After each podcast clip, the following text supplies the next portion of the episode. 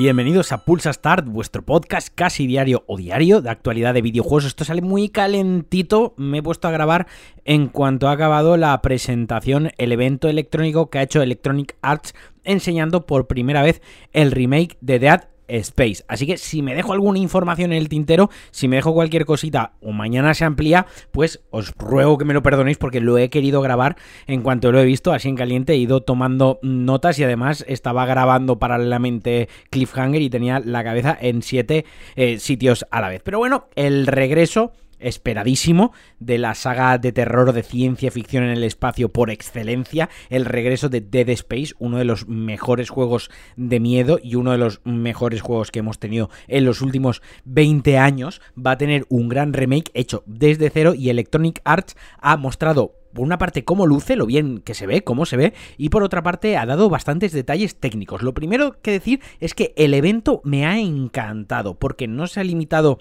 simplemente a enseñar el juego y ya está, a poner un trailer, un gameplay, unas escenas, sino que ha enseñado un poquito mm, la parte técnica, la parte que hay detrás de desarrollo, de programación, de cómo funciona la iluminación, cómo funciona la interacción, el desmembramiento con los enemigos y además también ha revelado cositas muy interesantes como que ya llevan un año con el desarrollo del juego, o sea que está bastante, bastante avanzado. Es importante recalcar que el juego todavía está en preproducción, así que las imágenes que se han mostrado son eh, provisionales, son bastante verdes, pero ya se pueden ver bastantes diferencias entre la obra original y lo que va a ser el remake. Más o menos ya podemos ver cómo lucirá y sobre todo el carácter que le quieren imprimir y el trabajo que quieren hacer con la iluminación, que ya era básico, ya era primordial en la entrega original, ya era lo que te metía de pleno en esa eh, atmósfera y se nota que aquí lo van a lo van a respetar, o sea, una premisa básica es que quieren respetar el original pero con mejoras y cambios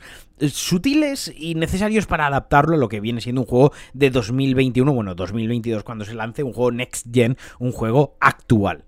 Eso sí, el diseño de escenarios, o sea, estará totalmente respetado. El, escenario será exactamente igual, los pasillos serán los mismos, las estancias por las que nos moveremos dentro de esa nave y también el diseño de los enemigos serán las mismas clases, los mismos tipos de enemigos los que nos encontraremos. Os decías lo que sí que se ha mostrado bastante a nivel técnico en el, back, en el backend que hay detrás de todo el juego es el sistema de desmembramiento, que era una de las cosas más chulas, eh, uno de los elementos jugables más guays de cuando se lanzó el juego, más innovadores y que volverá y sobre todo volverá mejorado.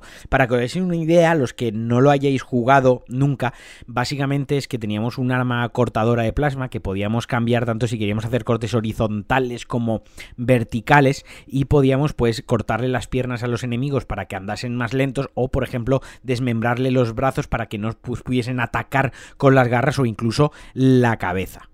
Ahora, en esta nueva entrega, en este remake, el detalle llegará hasta tal punto en el que podremos seccionar trozos de carne de los huesos de los enemigos. Algo similar, no igual, algo similar a lo que se vio en Resident Evil 2 y 3 Remake, ese nivel de detalle cuando les disparabas en el hombro o no, acertabas o acertabas en la cabeza pero no de pleno y les quitabas un trozo del rostro o les quitabas un trozo de pecho o les hacías un, un agujero en la pierna y veías a través de él, pues va a ser algo muy similar. También se va a trabajar bastante, o se está trabajando en las secciones de vacío, en las que flotábamos en gravedad eh, cero para poder movernos con total libertad y mm, meternos más de pleno en esa experiencia que estaba bastante guay porque se perdía el sonido totalmente y te metía ahí en el espacio. Y además también vamos a tener unos propulsores como se introdujeron en Dead Space 2 para darnos mayor libertad. Esto me recuerda, me ha recordado un poquito a cuando se hizo el Metro, eh, Metro Redux que se aprovechaba